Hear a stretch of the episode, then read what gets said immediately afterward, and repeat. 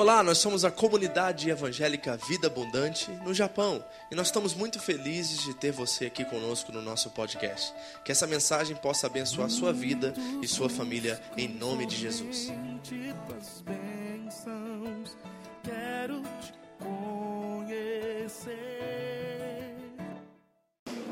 Bom, vamos lá. Abra sua Bíblia comigo e fique de pé. Filipenses capítulo 2. Nós estamos estudando a carta de Paulo aos Filipenses, estamos numa série conhecida pelo título de Descobrindo a Alegria, e por Jesuscidência, nós estamos exatamente no texto onde fala do Natal, entre aspas, né? Fala da encarnação, que Deus se fez homem. E é sobre isso que nós estamos celebrando hoje. O Natal representa isso. Deus se esvaziou de si mesmo e se fez homem. Exatamente nesse momento da nossa série que nós estamos nessa passagem. Carta de Paulo aos Filipenses, capítulo 2, nós vamos ler do 5 até o 11 hoje, que é o nosso texto chave desta manhã, e vamos conhecer um pouquinho mais do caráter de Deus, da pessoa de Deus e o que esse texto tem a nos dizer. Nós vamos ler todos juntos, ok? Prepara aí na sua versão, não importa, não preste atenção quem está do seu lado. O importante é você ler a Bíblia. Como eu disse, essa prática é fundamental porque muitos não têm tempo de fazer isso durante a semana. E pelo menos eu forço você a ler a Bíblia uma vez por semana aqui no domingo, ok? Então, Filipenses capítulo 2, eu vou contar até 3, e nós vamos ler do versículo 5 ao versículo 11. Todos encontraram? Leia aí na sua versão com voz alta, né, entendendo aquilo que você está lendo. Vamos lá? Um, dois, 3. De sorte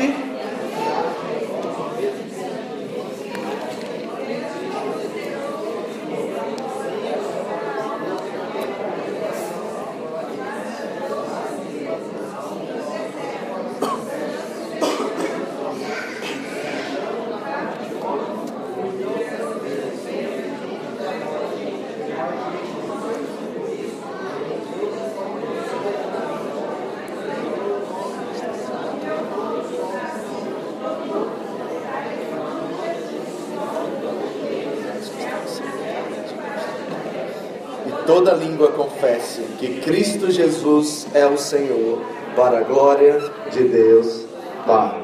Amém? Pode sentar. Muito obrigado. Se na Bíblia tivesse as oito maravilhas do mundo, ou seja, os oito versículos mais importantes, esse seria um deles.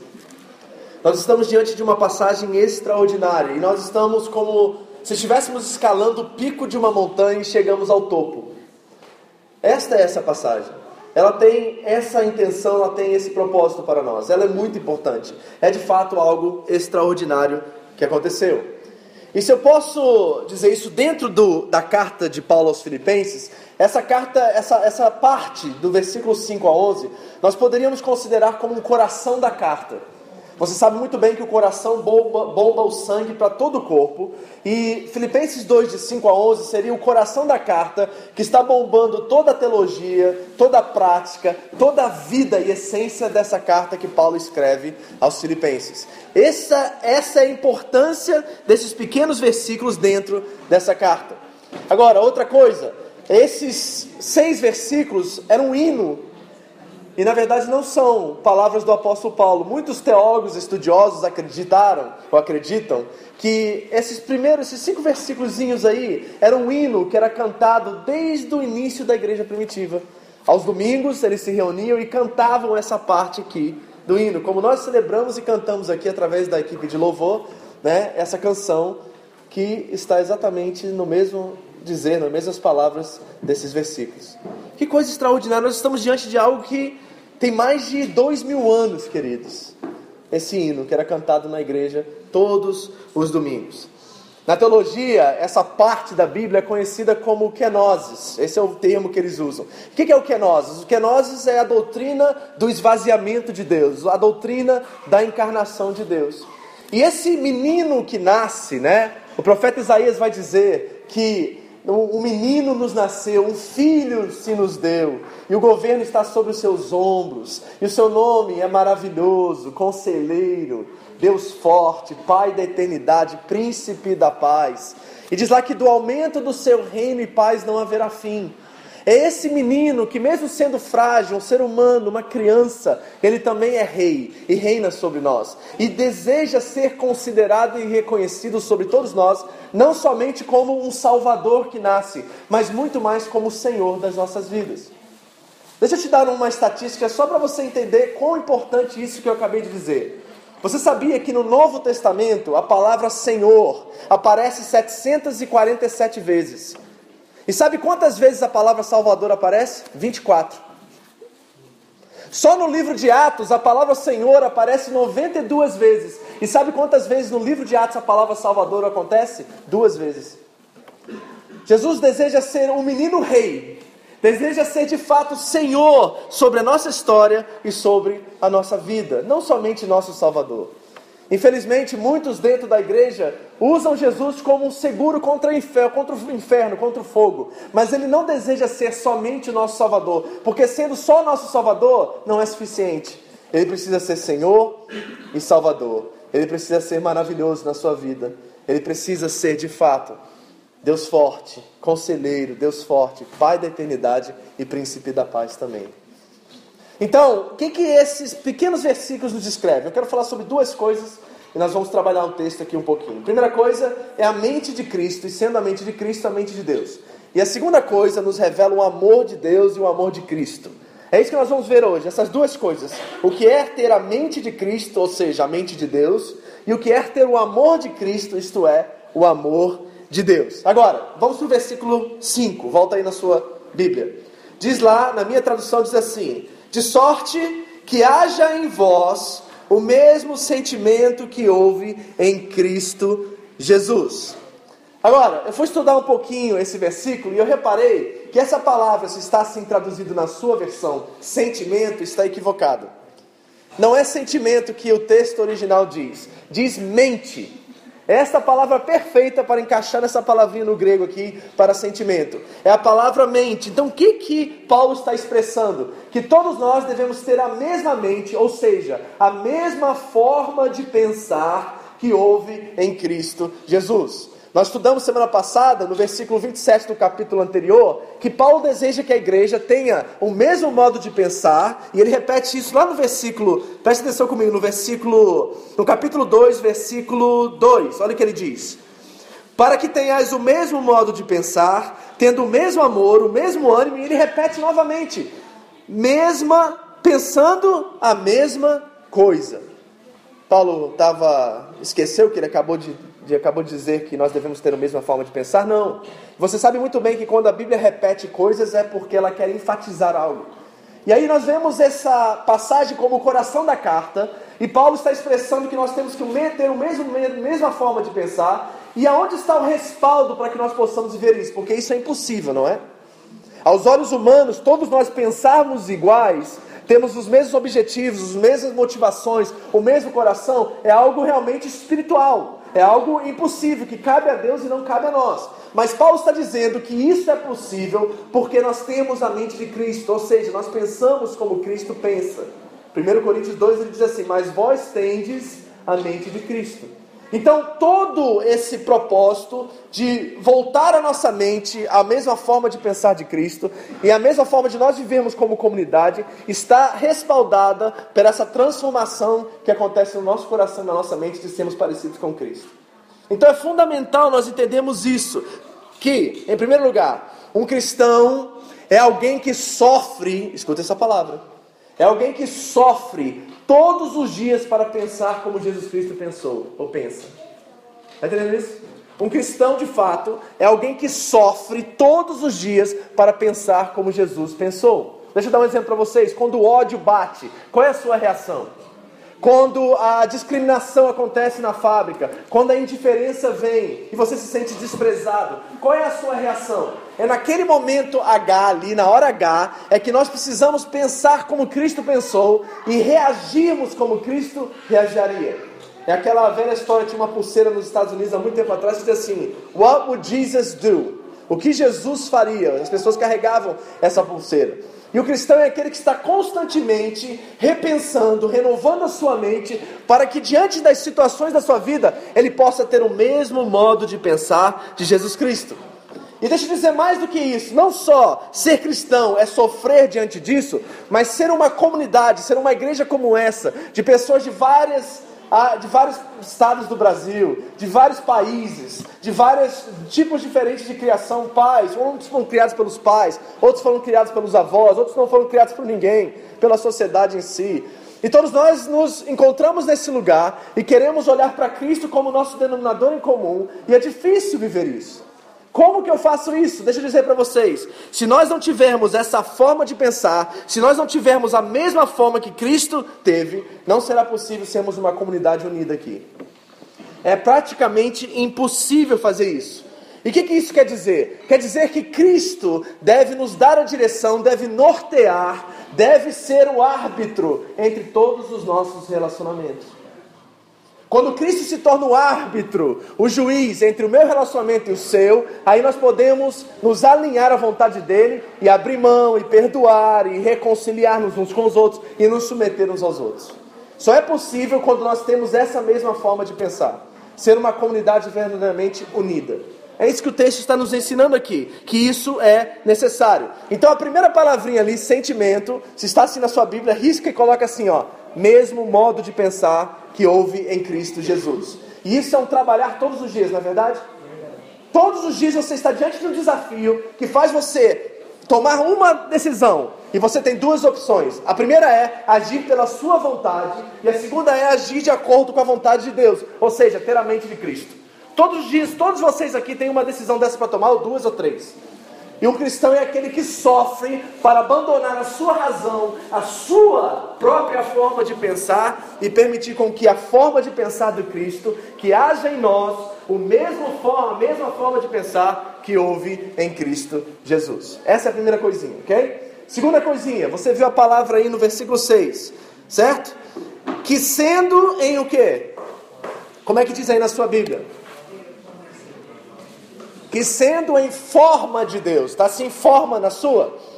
Bom, essa palavrinha também dentro do nosso contexto e do, da nossa realidade hoje, ela não se enquadra muito bem aqui no texto. A palavra forma ali é morphe no, no grego, tá? Metamorfose, conhece essa palavra? Morphe. É essa mudança. E o que, que o texto está dizendo no original? Que Cristo tinha a mesma essência de Deus. Não era forma, porque quando nós pensamos forma, nós pensamos aparência. Ou seja, quando você pensa assim, ah, então Jesus tinha a mesma forma de Deus, nós estamos olhando para algo externo, mas o texto não está olhando para uma forma externa, o texto está olhando para a essência. Ou seja, sendo da mesma essência de Deus, não teve por força ser igual a Deus. Então, Jesus Cristo é da mesma essência de Deus. E o que, que, a igreja primitiva, a igreja que começou lá no, no Atos dos Apóstolos, está nos ensinando? Que desde o seu início, a igreja sabia e reconhecia e proclamava que Jesus Cristo era Deus, não era somente um homem. Ele era 100% homem e era 100% Deus. Então, o que, que nós estamos dizendo aqui? Que esse texto, no capítulo 2, versículos 5 a 11, é um texto plenamente trinitário. Escute isso que eu já vou ensinar para vocês o que isso quer dizer. Esse texto é plenamente trinitário. E na igreja hoje em dia, muitas pessoas dizem a palavra trindade.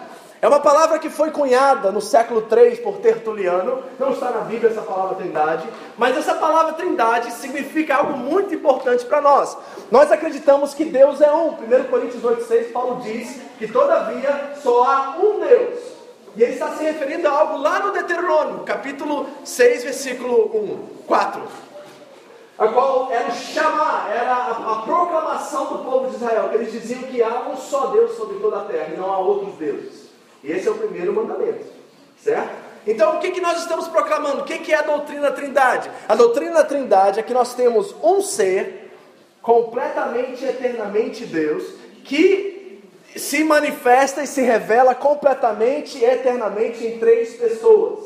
Ou seja, nós temos um que, o que é Deus? Deus é um. E quem é Deus? Quem é Deus? Deus é três pessoas. E essa doutrina da Trindade é difícil né, de nós expressarmos, porque de fato é um mistério em si. Mas todos nós, como cristãos, devemos reconhecer que Deus é um, mas Deus é três pessoas: Deus Pai, Deus Filho e Deus Espírito Santo. Então, desde o começo, a igreja cristã está proclamando que Deus é multifacetal, assim, que Deus é multidimensional. Que Deus é mais do que uma pessoa, que Deus é Pai, que Deus é Filho, que Deus é Espírito Santo. Sendo da mesma essência de Deus, não teve por tomar por força ser igual a Deus. A igreja está proclamando que Jesus é Deus. Agora, deixa eu explicar isso mais prático para vocês. Por exemplo, todo mundo conhece aqui o versículo de João 14, versículo 6, não conhece? Disse Jesus: Eu sou o caminho, o que mais? A verdade e a vida. E como, como continua o texto? E ninguém. Ótimo, vocês conhecem o versículo. Agora, a palavrinha depois de ninguém é como? E ninguém? E ninguém? Você entendeu? E ninguém? Vem. Vem. Peraí, peraí. Tem alguma coisa errada com isso, não tem?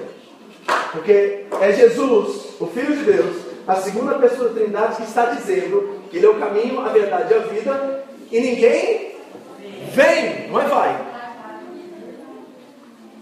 Estão entendendo aqui alguma coisa não? Estão entendendo? Porque se Deus fosse um só e Cristo não fosse Deus, ele diria que ninguém vai. Mas ele disse que ninguém vem. E o que, que Jesus está expressando enquanto ele diz isso? Que Deus é Deus e há um só Deus. Mas em Deus existem e coexistem eternamente, simultaneamente, três pessoas. E eu sou uma delas. Ninguém vem ao Pai, ao Pai, a não ser por mim. E aí o texto continua, certo? Porque nós conhecemos João 14, 6, mas não conhecemos o resto da passagem.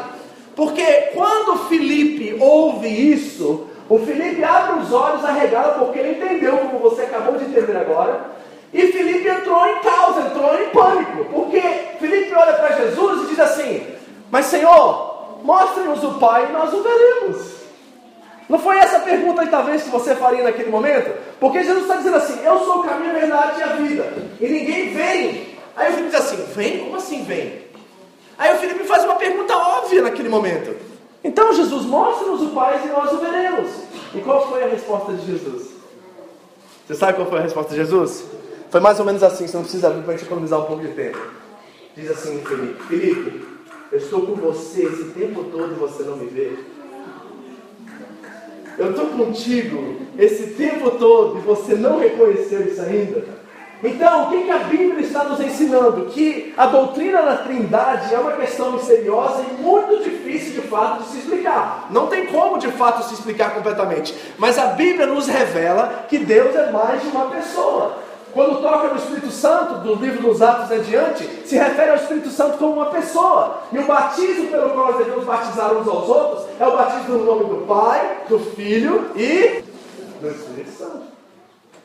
Vocês estão entendendo? Então nós estamos vendo uma passagem que é plenamente, completamente trinitária. E essa distinção é fundamental. Então nós cremos em um Deus, mas nós cremos em três pessoas que são eternamente distintas umas das outras, mas têm a mesma essência de Deus. E por isso que o texto diz: sendo da mesma essência de Deus, não teve por força ser igual a Deus. Está entendendo? Então a palavra morph ali, que é essa palavra forma, quer dizer essência e não uma aparência. Ok? Outra palavrinha que surge que é muito importante é essa palavra que na minha Bíblia está escrito não teve por usurpação. Quem tem algo diferente aí? No seu texto. Como está o seu texto? Alguns dizem assim, não teve por força, ou não tomou por força. Quem, quem diz aí? Dá, um, dá uma diferença aí, uma tradução diferente. Não considerou, quem mais? Intenção. Hã? Intenção. Não teve intenção? Essa aí está esquisito. Qual é a outra? Alguém mais? Não? Não tentou ser igual, ficar igual, certo? Tá meio estranho também, mas tudo bem, vai essa aí. É, porque igual em essência ele era, certo? Mas não em pessoa. Então, essa palavrinha usurpação, ela é muito interessante. É um verbo que no grego original quer dizer roubou. O verbo no original quer dizer roubar. Ou seja, Jesus não roubou a sua autoridade, não roubou a sua identidade, não roubou aquilo que ele era. E quando a palavra descreve roubar, ela está dizendo que Jesus, de certa forma, abriu mão de certas prerrogativas da sua divindade. Ele era 100% Deus e 100% homem. Pastor, dá um, dá um exemplo para mim que ele era 100% Deus. Você lembra quando ele se encontrou com Natanael? E Natanael se apresenta a Jesus, Jesus olha para Natanael e diz assim: Nunca vi um, um, judeu tão fiel em toda Jerusalém, em todo Israel. Aí o Natanael fala assim: Como é que você me conhece? Ele diz assim: Eu te vi sentado debaixo da árvore. Onisciência, onipresença, então Jesus, em muitos momentos da Bíblia, ele ressuscita Lázaro, por exemplo. Ele tinha poder sobre a ressurreição e sobre a vida. Então nós vemos onipotência, nós vemos onipresença e nós vemos onisciência o tempo todo. Mas em certos momentos ele abria a mão dessa prerrogativa divina para ser verdadeiramente 100% homem como eu e você. Que coisa extraordinária, Deus do universo condense a tal momento de se tornar um ser humano limitado como eu e você. E diz a Bíblia que em tudo ele foi tentado, você sabe disso, né? Jesus foi tentado em todas as áreas, e nenhuma delas pecou, mas em tudo ele foi tentado. Então, o que, que nós estamos dizendo aqui? Que Jesus não é somente divino, mas é homem. E o físico para Deus é muito importante. Por exemplo, a carta de 1 João é toda escrita para um povinho daquela época de João, a qual acreditavam que tudo que era físico, matéria, era pecado, era ruim, era sujo e não deveria se tocar. Tudo que é considerado matéria físico naquela época era considerado como sujeira, como pecado, e era impossível que Deus se tornasse homem, porque se tornar físico e matéria é se tornar imundo, é se tornar menor, é se tornar sujo. E João escreve toda a sua carta de 1 João condenando esse tipo de filosofia, esse tipo de pensamento. Porque para Deus o físico é tão importante quanto o espiritual. Vou repetir, tá? Porque isso aqui é importante vocês entenderem. Para Deus, o físico é tão importante quanto o espiritual. E o fato é que quando nós nos convertemos e nos tornamos cristãos, nós não estamos nos tornando mais espirituais. Nós estamos já espirituais e nós estamos nos tornando cada dia mais humanos, como humanos devem ser. Jesus Cristo era um ser humano como o ser humano devia ser. E essa construção, essa imagem conformada de Cristo, é uma imagem que já é espiritual, porque o, o a alma, o, o espírito já está salvo, já está pronto. É a carne que é fraca. Vocês estão entendendo? O Espírito de Jesus está pronto, mas a carne é fraca. Então nós estamos em construção e trabalhar em santidade da nossa carne. Então não é ser espiritual que nós estamos buscando, é sermos mais humanos. Porque espirituais nós já somos. E para Deus, as duas coisas, tanto físico quanto espiritual, são tão importantes umas quanto uma como a outra. Sabe por quê, queridos? Porque se nós buscarmos uma postura de sermos espirituais, nós vamos nos tornar religiosos. E sabe qual é o problema dos religiosos? Eles não consideram a terra, eles estão todos esperando o arrebatamento para Deus explodir esse negócio e acabar com isso logo. Eles não têm preocupação com a ecologia, não têm preocupação com os animais, não têm preocupação com o oxigênio na terra, não têm preocupação com nada. Porque para eles, quanto mais rápido a terra explodir, mais rápido Jesus volta.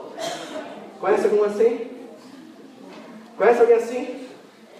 Aí não vejo a hora de Jesus voltar e acabar com todos esses terroristas, tá com uma bomba aí e acaba com esse negócio todo. Por quê? Porque para eles salvação é sair da terra e ir para o céu, mas para a Bíblia não é isso que diz.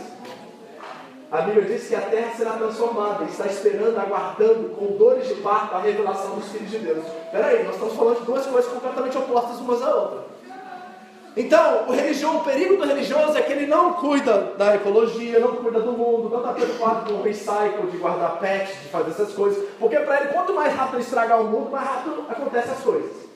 E outro problema é o irreligioso. O irreligioso está do outro lado da moeda. Por quê? Porque eles adoram tudo que é físico. O religioso adora tudo que é espiritual, então ele abandona tudo da terra. O irreligioso, aquele que não quer nada com a religião, ele quer tudo que é matéria e tudo que é fixo. Então o prazer dele é o sexo, o prazer dele é as coisas que a carne atrai.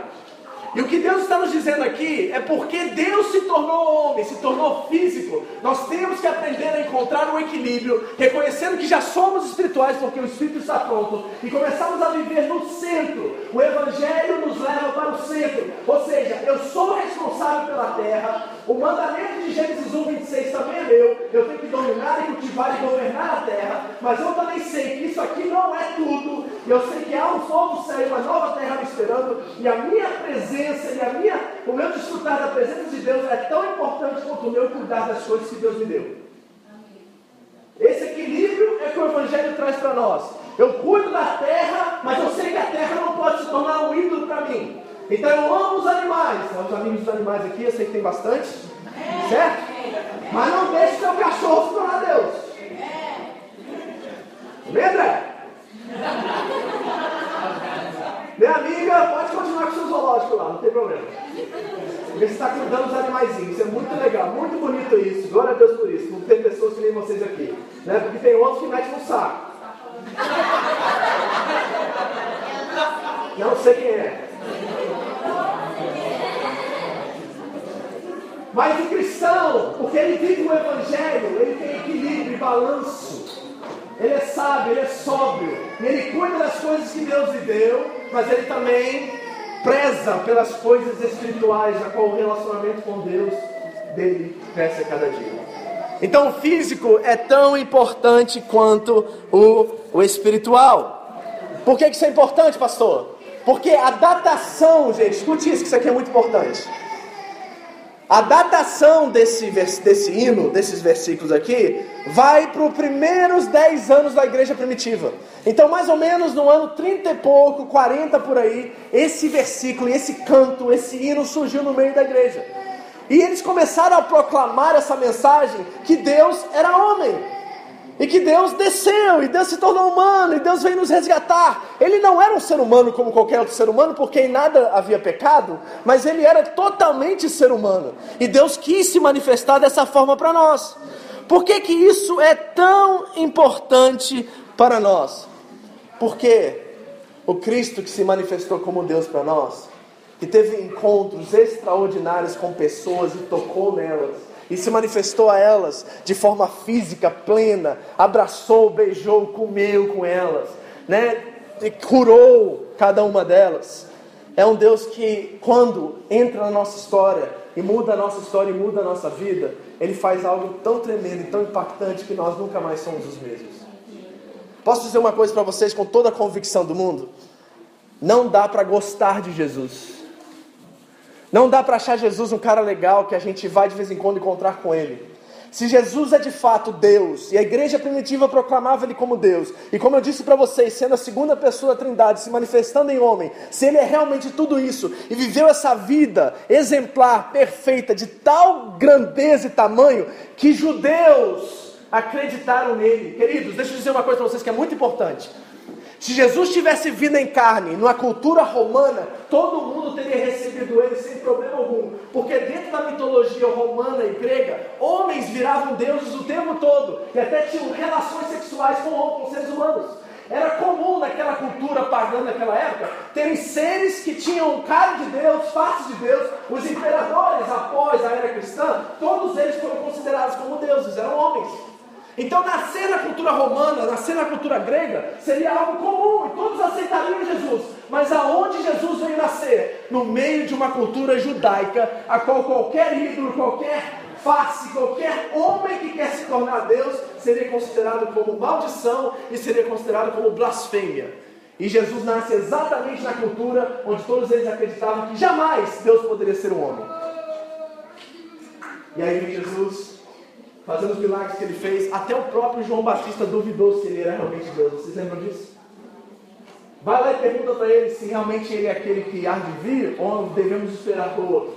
Aí Jesus, o que Jesus faz? Jesus olha para Isaías 61 e diz assim: ó, os, os cegos estão sendo curados, as pessoas estão sendo curadas, está tudo acontecendo. Olha os milagres que eu estou fazendo, porque eles apontam para quem eu sou. Ele nasce bem dentro de uma cultura judaica, a qual qualquer homem que ser considerado como Deus era considerado anátema ou, ou maldição. E quem foram os primeiros convertidos? Judeus. A igreja primitiva, os apóstolos eram todos judeus e para eles era um absurdo o homem ser considerado Deus. O que será que esse homem tem? O que será que ele fez que transforma toda a cosmovisão de um povo e aponta para ele como verdadeiramente Deus? Então deixa eu dizer para vocês uma coisa. Não dá para gostar de Jesus, gente. Se você está aqui hoje, você acha Jesus um cara legal, se você acha Jesus um profeta, se você acha Jesus qualquer título e qualquer coisa, se ele não for Senhor, se ele não for Deus sobre a sua vida, não vale a pena segui-lo.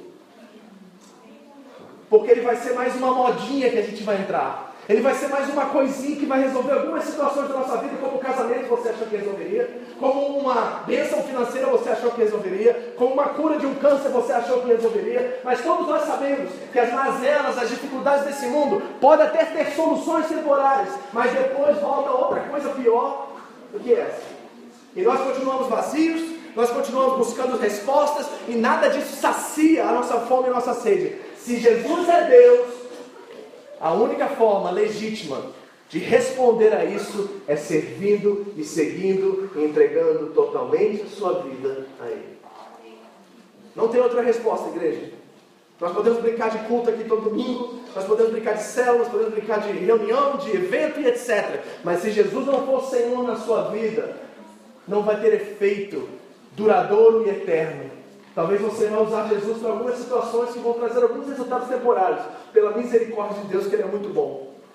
Mas para você ter uma mudança radical, encontrar sentido, encontrar propósito, encontrar vida, você precisa reconhecer Ele não somente como seu Salvador, e não somente como um seguro contra fogo, mas como Deus. Assim como esse título diz, assim como a igreja acreditava, e assim como através da ressurreição Ele provou. Sendo da mesma essência de Deus, não teve por força ser igual a Deus. Posso dizer uma coisa para vocês? Só três tipos ou três categorias de pessoas apresentaram-se a Jesus na época que ele andou sobre a terra.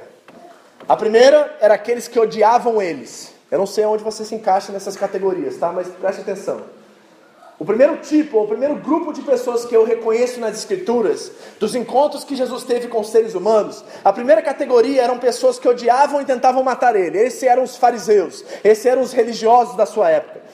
Odiavam suas palavras porque contradiziam, na verdade, elevavam o patamar da lei a um lugar onde ninguém alcançava, e os fariseus viviam debaixo daquele código de 613 leis, a qual eles seguiam com fidelidade e lealdade todos os dias. E quando Jesus olha para ele e diz assim: Você acha que matar o seu irmão é pecado? Eu digo para vocês: se você somente no seu coração odiou ele, você já cometeu pecado.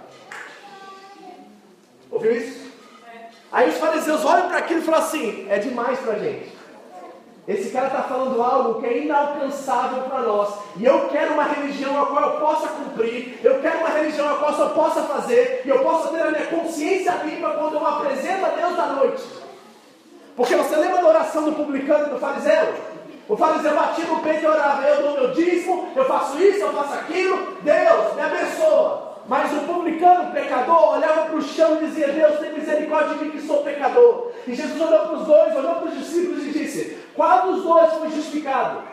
Aí Jesus disse: Este, porque ele reconheceu a condição dele, que era inalcançável de se chegar a algum lugar de receber a Deus ou ter Deus na vida dele. A religião do publicano era inalcançável e dependia completamente da graça. Alguém está entendendo alguma coisa que eu, eu espero que sim porque isso aqui é fundamental para você. Então a primeira categoria era aqueles que odiavam e tentavam matar. Segunda categoria, aqueles que tinham medo e corriam dele. Lembra do jovem rico? Jesus, faço todas as coisas de acordo com a lei. O que, que eu faço para herdar a vida eterna? Jesus olhou para ele e disse assim: ó, pega todo o seu dinheiro e dá aos pobres e vem me seguir. O que, que ele fez? Baixou a cabeça e foi embora. Correu. Demais, Jesus. Isso aí você está me pedindo a minha vida, e a minha vida eu não quero te dar, eu só quero te dar aquilo que eu posso. A segunda categoria é pessoas que tinham medo dele e corriam dele. E a terceira categoria eram pessoas que eram profundamente impactadas por ele e seguiam ele e seguiram ele por toda a sua vida. Posso dar alguns exemplos? Maria Madalena, a mulher jogada aos pés de Jesus, pega em flagrante de um adultério. Jesus olhou para ela e disse assim: Vá e não peques mais. Se essa mulher foi, não, ela permaneceu com ele o resto da vida. Até a morte dele estava lá Maria. Quer ver outro? Zaqueu. Zaqueu, um, um ladrão de primeira categoria, rico, chegou diante de Jesus e a vida dele foi tão transformada que ele disse que devolveria tudo aquilo que roubou quatro vezes mais. Nicodemos, o chefe da sinagoga, o chefe dos fariseus, olhou para Jesus e disse assim: Como pode um homem voltar ao ventre da sua mãe após ter nascido? E Jesus disse para ele: Se não nasceres de novo, não verás o reino dos céus. Nicodemos estava lá depois que Jesus foi crucificado, junto com José de Arimateia, seguindo ele até o fim. Todas as pessoas na Bíblia que tiveram um encontro com Jesus nunca mais permaneceram as mesmas. Tem alguém aqui que já teve esse encontro e nunca mais é o mesmo? Amém. Você já experimentou esse Jesus aí? Ele já é Senhor e Salvador da sua vida? Eu quero dizer para vocês que se ele não for, não vale a pena segui-lo. Porque ele vai se tornar mais um guru da nossa vida. Mais um Facebook. Mais uma corrente de PowerPoint no final de semana. Está entendendo? Jesus não pode ser guru, Jesus não pode ser profeta, não pode ser palestrante de motivação. Jesus tem que ser Senhor e tem que ser Salvador. Senão não vale a pena segui-lo por toda a nossa vida. Então deixa eu fechar isso aqui para vocês. Vamos ao versículo 7. Diz assim: Mas a si mesmo se esvaziou, tomando a forma de servo, fazendo-se semelhante aos homens, e achado na forma de homem, humilhou-se a si mesmo, sendo obediente até a morte e morte de cruz. O que mais esse texto nos revela, pastor? Esse texto nos revela o amor inacreditável e insuperável da Trindade. Esse texto é completamente trinitário, como eu disse a vocês. Deus está revelando do pico da montanha que nós chegamos os seus propósitos, é como se Deus estivesse descortinando a sua essência, o seu caráter para nós e nos mostrando que Ele não é uma só pessoa, Ele é Pai, Ele é Filho e Ele é Espírito. E diante dessa verdade, que, que nós, como nós respondemos? O que nós fazemos com essa verdade do Deus que se torna homem e vem nos resgatar e nos ama com tanto amor que dá a sua vida por rebeldes como eu e você? O que, que a gente faz com essa verdade? Então deixa eu fazer um. Você pensar um pouquinho nessa manhã, nessa tarde. Por exemplo, pense agora, feche seus olhos 30 segundinhos só. Eu quero que você pense agora no Criador do universo. Pense nas galáxias, pense nas estrelas, pense na proporção, do tamanho, da grandeza, da magnitude do universo. A nossa galáxia é uma delas, tem milhares e milhares de galáxias, com milhares e milhares de planetas, milhares e milhares de estrelas. E eu quero que você entenda que o Criador do universo está acima disso, é maior do que todas essas coisas. Comece a contemplar na sua imaginação quem é essa pessoa. Você consegue? Você consegue contemplar ou imaginar ou ter uma, uma, uma simples imagem desse Criador? Alguém aqui consegue? Descrever para mim o tamanho dele? Dizer como ele aparece, como ele é? Você consegue entender a grandeza e o tamanho do nosso Deus? É incrível isso, queridos. É impossível você descrever. É impossível você pensar. Imagine o tamanho desse Deus, que tem as estrelas todas contadas por nome Pensa no tamanho do nosso Deus. Agora, por um segundo, pense nesse Criador agora, nessa pessoa que eu fiz você imaginar agora. Pense ele se limitando, se tornando pequeno, ao ponto de se tornar um ser humano. O texto diz que ele se fez nada, humilhou-se, esvaziou-se. Que nós esvaziou-se. O que é esvaziar, pastor? É se fazer nada. A Bíblia diz que ele era rico e se fez pobre, se fez nada. Agora imaginem essa magnitude, esse tamanho, essa monstruosidade no bom sentido do nosso Deus. E imaginem ele agora condensando e se tornando um bebê, uma criança, um ser, um ser humano. Jesus perdeu a sua honra para alcançá-la. Jesus desceu para subir. Jesus adquiriu sua identidade pelo serviço e servindo algo ou maior, alguém maior do que ele. Imagine nesse ser se transformando agora num ser humano pequeno. E agora pense nesse mesmo ser humano agora, e a única razão dele descer, a única coisa, a única razão dele se tornar humano é para morrer de forma cruel e absurda numa cruz por mim e por você. Vai descer esse degrau, estou levando você lá no décimo degrau. Vai descendo, lá está Deus, acima de todos os céus, acima de todas as coisas, grande, impossível de, de, de contar, imensurável. E aí ele desce e se torna humano. E você já diz assim, uau, isso já é uma grande coisa. Ele se torna um que nem eu. E um bebê dentro de uma manjedoura. E agora olha esse Deus que é a única fome, a única, a única vontade, a única motivação, o único propósito é desse bebê descer, desse menino que se torna rei descer, para morrer. A sua missão na terra era única: morrer por mim e morrer por você. E uma morte de cruz, uma morte cruel, incompreensível. Esse era o propósito dele. Agora, quero fazer uma pergunta para você. Descreva tudo isso que eu disse em uma só palavra. Quem consegue? Eu consigo. Alguém chuta? Alguém tem coragem de dizer? Descreva tudo isso que eu acabei de dizer em uma só palavra. Quem disse?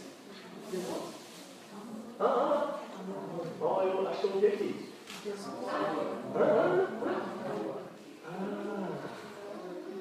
É amor, né? É amor. Se nós fôssemos descrever tudo isso em uma só palavra, é amor a palavra? Eu acho que é. Sabe por quê, queridos? Deixa eu dizer uma coisa para vocês que é importante sobre essa questão da Trindade. Deus não precisava fazer em você. Olha para o seu lado, olha para o seu irmão, você vai dizer assim: ó, Deus não precisa de você. Aí diz assim, com uma cara assim de, de santo, assim, diz assim, ó, você sabia que ele nem precisava fazer você? Você não precisava existir. Agora, preste atenção isso aqui, que isso aqui é fundamental nessa questão da trindade, tá? Preste atenção que isso aqui é um ponto crucial, ok? Todas as outras religiões do mundo dizem ter um Deus que ama. Por exemplo, o islamismo vai dizer que Deus é amor.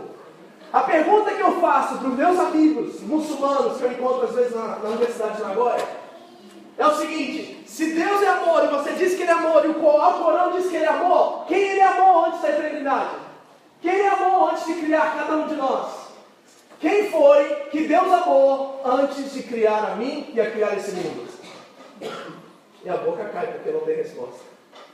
Mas nós temos. Nós, cristãos, que acreditamos na Trindade, nós temos resposta a isso. Sabe por quê? Nós acreditamos que Deus é um, mas acreditamos que Deus é Pai, Filho e Espírito Santo. E na dança da Trindade no céu, antes de criar todas as coisas, havia entre eles amor pleno e perfeito. Eles não precisavam de nós, porque entre eles havia amor suficiente, havia plenitude de amor. E eu fico olhando para isso e eu fico constrangido de saber que um ser humano tão limitado, tão pequeno, tão ruim como eu, é capaz de constranger o Deus do universo que é amor, que é pleno, que é suficiente em si mesmo, que tem todas as coisas ao seu poder, que faz tudo e diz: Vitor, vale a pena criar você. Sabe por que, vale a pena criar você, Takashi? Grazi, André, Daci, Jean, Dele? Porque Deus quer compartilhar da sua essência, do seu amor, da sua paz, do seu convívio com a eternidade, com a eternidade, comigo e com você. É demais, irmãos. Porque ele não precisava criar esse mundo. Ele não precisava fazer as, os planetas e as estrelas. Ele estava plenamente suficiente em si. Eles dançavam e se amavam por toda a eternidade, Pai, Filho e Espírito Santo. E de repente, no coração deles surgiu um amor, a qual eles desejavam compartilhar comigo e com você. E na hora em que eles decidiram, vamos criar o mundo, Jesus levantou a mão e disse assim: então nós vamos ter que criar a cruz.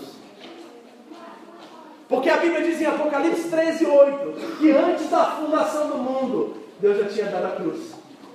Então, quando o Pai disse, haja luz, Jesus gritou do outro lado, haja cruz.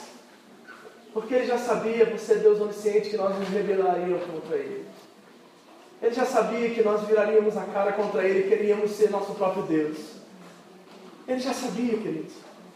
E mesmo assim decidiu criar, e mesmo assim decidiu compartilhar, e mesmo assim decidiu amar. Então, o que é amor, pastor? Vamos falar sobre amor então? Porque a gente tem termos e definições de amor muito equivocadas.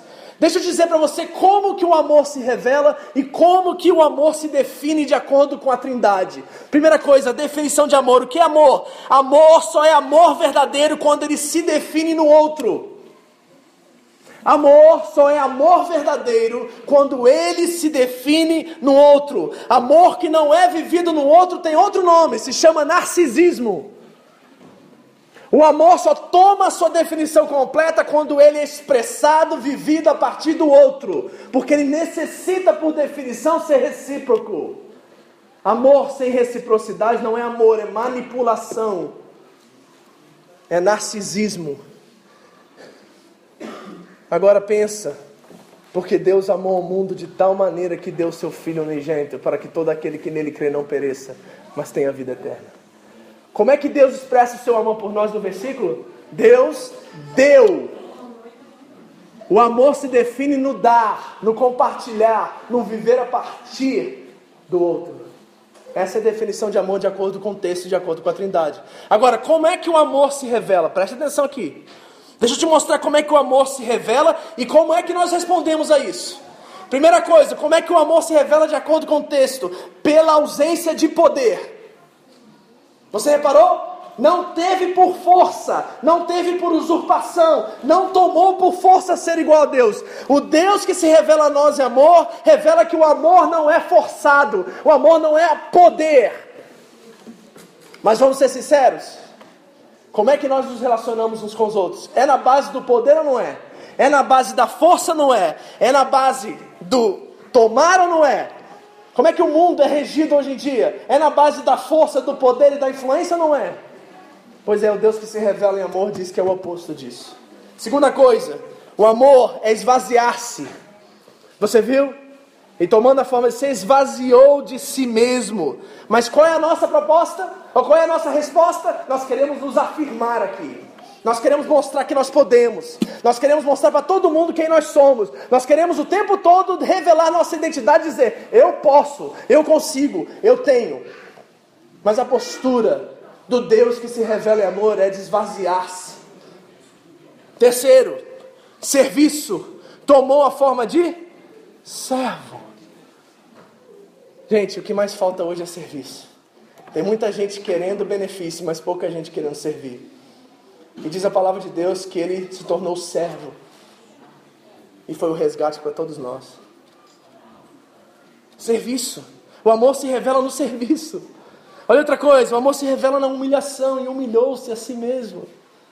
Nós queremos afirmar, nós queremos estar por cima, mas Deus diz: fique por baixo. Se você se humilhar, eu te exaltarei. Não é a gente que se exalta, é Deus que nos exalta. Olha a revelação do amor, olha como é que o amor se define. Outra coisa, obediência. Amor se refere à obediência. Você pode não gostar disso, mas diz que ele foi obediente até a morte. Obediente até a morte. Diz o texto em Hebreus que ele aprendeu a obediência pelo que sofreu. O servo sofredor, Isaías 53, é o servo sofredor que aprende a obediência pelo serviço. E aí, meu irmão? Está disposto a arregaçar as mangas e servir o outro sem nenhum benefício para si mesmo? Está disposto a remover todas as más intenções e começar a amar as pessoas como a Trindade amou você? E último, morte. Nós queremos estar vivos, certo? A maioria de nós viemos ao Japão para poder viver. Porque nós não tínhamos vida no Brasil, não tínhamos qualidade de vida no Brasil, não tínhamos dinheiro, e nós viemos para essa nação querer colher os frutos da nação para nos impor e viver. E o Cristo a qual nós servimos desceu à terra para morrer eu já contei para vocês isso, mas vou repetir. Eu tive uma visão, um sonho, sei lá o que, era uma vez, mas é muito importante e contextual nesse momento. Eu estava no round one. E lá no round one de Hamamatsu tem uma escada enorme que sobe para o segundo andar. Quem já esteve lá, sabe o que eu estou falando? É enorme aquela escada, né? Dá até um susto, a escada é grande. Certo? E eu me vi entrando no round one e comecei a subir aquela escada rolante. Quando eu estou no meio da escada rolante, eu olho para o lado e Jesus está descendo. Aí eu olhei para Jesus, estranhei aquilo, e ele olhou para mim e disse assim: Vitor, caminha para baixo, não é para cima. Eu acordei do sonho. E quando eu acordei do sonho, eu falei assim: Meu Deus, por que, que eu vivo me impondo? Por que, que eu vivo querendo que as pessoas me aceitem? Por que, que eu vivo essa, esse complexo de inferioridade constante na minha vida, a qual eu quero os likes? A qual eu quero aceitação, eu quero me mostrar, eu quero me apresentar e me afirmar diante de todos. Quando Cristo, que é o Senhor do universo que se torna homem, desce e morre e sofre a dor de todos nós. A partir daquele momento, essa igreja começou a ouvir sobre amor, serviço e graça. E nunca mais voltamos àquela questão de conquista, e você pode, e Deus vai fazer por você. E você sabe que a nossa linguagem mudou depois daquela visão. Porque eu entendi que o caminho do Cristo é um caminho de descida e não de subida. O caminho de Cristo é um caminho de serviço não de ser servido. O caminho de Cristo é um caminho de morte, não de vida. Porque é na morte que a semente morre e dá fruto. E nós temos que morrer para que através da nossa morte muitos possam conhecer a vida. Para terminar, pastor, finaliza aí para a gente, por favor, eu sei. Abra sua Bíblia comigo em 1 João capítulo 4. Porque eu quero mostrar para vocês o que é essa mesma forma de pensar, o que era esse mesmo jeito de ser. Primeira carta de João, lá no finalzinho da sua Bíblia, capítulo 4. Nós vamos ler do versículo 7 ao 21 e nós vamos terminar aqui.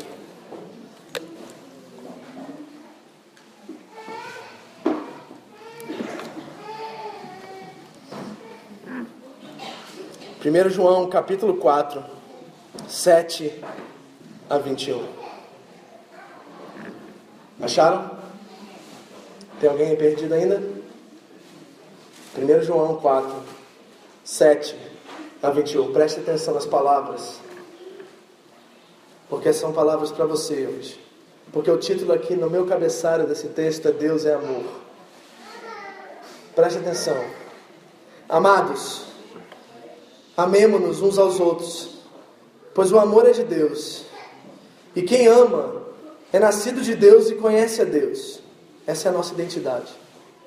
Aquele que não ama não conhece a Deus, porque Deus é amor. Nisto se manifestou o amor de Deus para conosco, em que Deus enviou o seu Filho unigênito ao mundo, para que por meio dele vivamos. E nisto está o amor não em que nós tenhamos amado a Deus, mas em que Ele nos amou e enviou o seu Filho como propiciação pelos nossos pecados.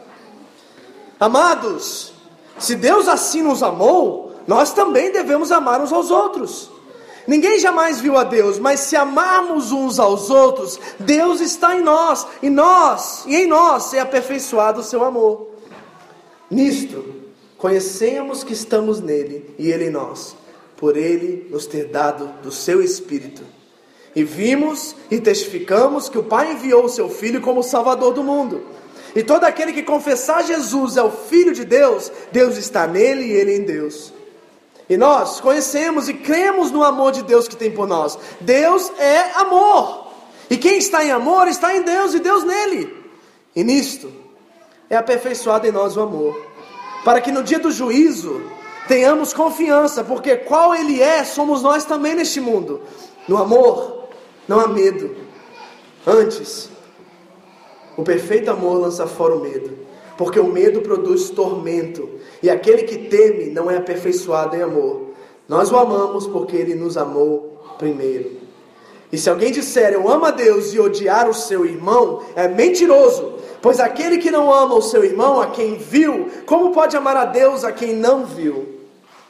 E dele temos este mandamento: que quem ama a Deus, ame também seu irmão. Eu tenho uma pergunta só para finalizar e nós orarmos. Eu quero chamar a equipe de louvor para cantar aquela canção que nós cantamos aqui já.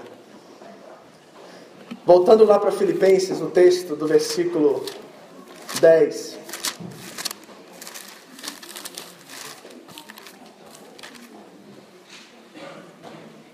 Do versículo 9 ao 11 diz assim: Pelo que Deus o exaltou soberanamente, lhe deu um nome que está sobre todo nome, para que ao nome de Jesus se dobre todo o joelho dos que estão nos céus, na terra e debaixo da terra, e toda língua confesse que Cristo Jesus é o Senhor, para a glória de Deus Pai. Eu finalizo essa mensagem com uma pergunta para você. E a pergunta é essa: diante desse chamado aqui que você ouviu hoje, diante dessa palavra que você ouviu hoje, a pergunta que eu tenho é o seguinte: no último dia, no dia da volta de Cristo, você dobrará os seus joelhos e confessará com a sua língua, por vontade própria ou porque você estará diante da glória do Eterno e não terá outra opção a não ser fazer isso? C.S. Lewis diz assim: no último dia haverá dois tipos de pessoas. Aqueles a qual dizem a Deus, seja feita a tua vontade, e aqueles a qual Deus lhes diz, seja feita a tua vontade. Vou repetir a pergunta. Naquele dia em que o Senhor voltar, você será daqueles que, por vontade própria, por amor, por desejo de estar com o seu Senhor, dobrará os seus joelhos e confessará com a sua língua que Cristo é o Senhor, ou você estará do outro lado daqueles que forçadamente, porque a glória de Deus será tão intensa e tão tremenda, não terão outra coisa a fazer a não ser por força dizerem que Ele é o Senhor. De que lado você está? Daqueles que dizem a Deus, seja feita a tua vontade, ou daqueles a qual Deus diz, seja feita a tua vontade? Porque todos estarão naquele dia. E o lado que você escolher é o lado que se revela. Onde você está hoje? Queridos, nós estamos celebrando o maior milagre que já aconteceu na terra Graham disse muito bem, ele disse que o maior milagre da humanidade não foi o homem pisar na lua, foi Deus descer na terra. Foi Deus pisar na terra. Esse foi o maior milagre de todos. E eu pergunto a você, de que lado você está? Você reconhece esse amor que quer fazer você, que quis te criar? Talvez você está aqui, feche seus olhos. Talvez você está aqui hoje e você está dizendo assim para mim na sua consciência: Mas, pastor, você não sabe a família que eu nasci. Você não sabe as lutas que eu passei. Você não sabe o que me aconteceu. Você não sabe o abuso que eu sofri. Você não sabe a pobreza que eu experimentei. E deixa eu dizer para você: Você está vivo até hoje, meu irmão. Deus te manteve até aqui. E você pode chegar aqui nesse lugar e glorificar a Ele e dizer: Senhor, hoje eu reconheço que os teus planos não podem ser frustrados sobre a minha vida. E sei que não há um fio de cabelo que não é contado sobre a minha cabeça. Que todas as coisas cooperam para o meu bem. Eu sei que mesmo que todas essas situações venham me acontecido, eu sei que o Senhor reina. Eu sei que o Senhor é Senhor sobre todas elas. E me trouxe aqui, Deus. E vivo, eu posso hoje dizer ao Senhor que o Senhor é rei. E mesmo que eu não entenda, mesmo que eu não compreenda, mesmo que eu não saiba por que isso me veio, me sobreveio, eu sei que os teus propósitos são fiéis e ninguém pode te impedir a tua vontade. E se aquilo Deus, quem impedirá? E se Deus é por nós, quem será contra nós? Aquele que nem mesmo seu próprio filho poupou, mas antes o entregou por todos nós, não nos dará também com ele todas as demais coisas? Nós vamos cantar essa canção e eu quero você que quer reconhecer Jesus como Senhor. Eu não estou dizendo Salvador, eu estou dizendo Senhor hoje. Se você quer fazer dele Senhor, nesse dia que nós celebramos a encarnação, o esvaziamento, é uma ótima oportunidade. E eu estou falando com todo mundo aqui, eu estou falando com os visitantes, eu estou falando com você, crente, que por muitos anos viveu tendo Jesus como Salvador, mas nunca reconheceu Ele na sua vida como dono, como Senhor. Que hoje você venha ao altar e você dobre os seus joelhos diante do Eterno, porque não é sobre mim, não é sobre a música, não é sobre os ministrantes, é sobre quem é Senhor na sua vida. E ao dobrar seus joelhos, você faça isso como uma prévia daquilo que você irá fazer naquele grande dia, quando o Messias se tornar o Rei dos Reis, o Senhor dos Senhores, o Deus forte, o Conselheiro maravilhoso, o Pai da eternidade, o Príncipe da paz. Um menino se nos deu, um filho nasceu, e hoje ele pode se manifestar você, onde você está, na situação que você está. Ele é Senhor. E todos os joelhos se dobrará e toda língua confessará isso. É essa canção que nós vamos cantar, exatamente esse texto. Enquanto essa música declara esse hino da igreja primitiva, que maravilha podemos cantar junto com eles hoje. Você sai do seu lugar. Se for da tua vontade, se for do teu querer, e dobre os seus joelhos aqui na frente. Nos tapetes, pode dobrar em onde se você não está confortável vir aqui. Eu gostaria que você desse um passo de fé e viesse aqui, para demonstrar que realmente você está decidido a isso. Mas enquanto essa canção canta e nós declaramos essa, esses versículos, que você faça Jesus seu Senhor uma vez por todas. Em nome de Jesus.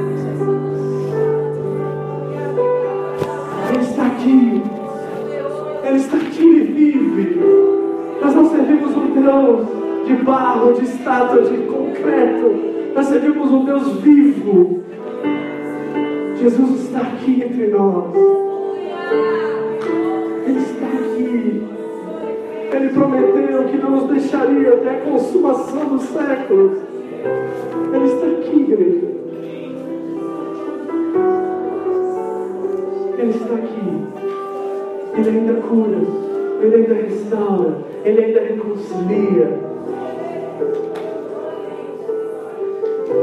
E deixa eu dizer uma coisa para vocês que é muito forte no meu coração. Quando nós vamos à igreja, às vezes, nós estamos desejosos por milagres. E isso é, é legítimo. Não é ruim isso, não está errado isso. Mas posso dizer para vocês, diante do que eu peguei hoje, sabe o que é para mim o maior milagre de todos? Um dos maiores, vamos dizer assim. É quando aquilo que o texto diz se cumpre. E sabe como se cumpre? Quando essa verdade que nós ouvimos e foi proclamada hoje se torna verdade em nós. E nós, como igreja, começamos a pensar do mesmo jeito. E começamos a pensar como Cristo pensou. Sabe, queridos, já vi pessoas levantando de cadeira de rodas, já vi outros serem curados da surdez aqui mesmo nesse ministério, já vi pessoas sendo curadas de vários tipos, minha mãe foi curada de câncer. Mas até hoje, Deus, minha oração todos os dias é que nós nos tornamos um com Ele. Porque isso é maior milagre de todos. Que nós possamos sair daqui com a mesma forma de pensar que houve em Cristo Jesus. Que nós saímos daqui olhando para Cristo, autor e consumador da nossa fé. Que não negou a cruz, mas viu o gozo lá na frente, a alegria lá na frente de morrer por nós. Se nós pudermos sair daqui hoje pensando a mesma coisa, tendo Cristo como Senhor e denominador em comum e árbitro entre nossos relacionamentos, um milagre aconteceu aqui nessa manhã. É maior do que levantar de cadeira de roda, querido. Porque requer que o nosso orgulho caia por terra. Requer que as nossas achômetros caem por terra. Requer que as nossas, nossa forma de criar, ser criado, caia por terra. Que a nossa identidade, que foi gerada pela sociedade, caia por terra. Mas que nós sejamos um e tenhamos a mente de Cristo. Isso é um milagre. Eu quero que você fique de pé agora. Que você pegue um limão para você orar rapidamente. E você vai orar com esse propósito e você vai profetizar agora sobre a vida dele. Dizendo assim, Senhor, que nesta manhã o milagre aconteça na vida do meu irmão. E sabe qual é o milagre, Senhor, que eu quero? É que eu e ele nos tornamos um. E tenhamos o mesmo modo de pensar que houve em Cristo Jesus. Que haja em nós o mesmo jeito de pensar que houve em Cristo Jesus. Que haja em nós, Senhor, o mesmo jeito de pensar, a mesma mente que houve em Cristo Jesus. Pai, eu profetizo sobre essa igreja que nós vamos entrar 2017 sendo um Deus como nunca antes.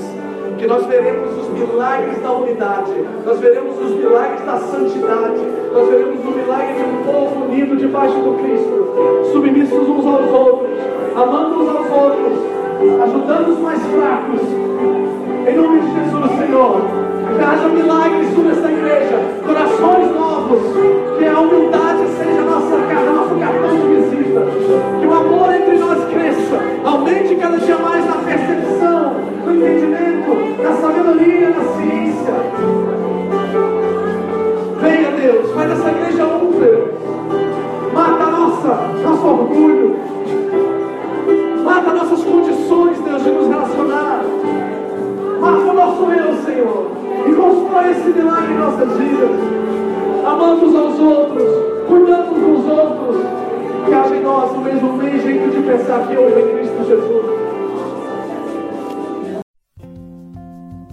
Esta foi mais uma mensagem da comunidade evangélica Vida Abundante no Japão, a SEVA. Você pode adquirir mais informações sobre a igreja no site da igreja www.seva-japão.org. Siga-nos também no iTunes através do canal Seva Japão Mensagens. Que Deus abençoe você e a sua família em nome de Jesus.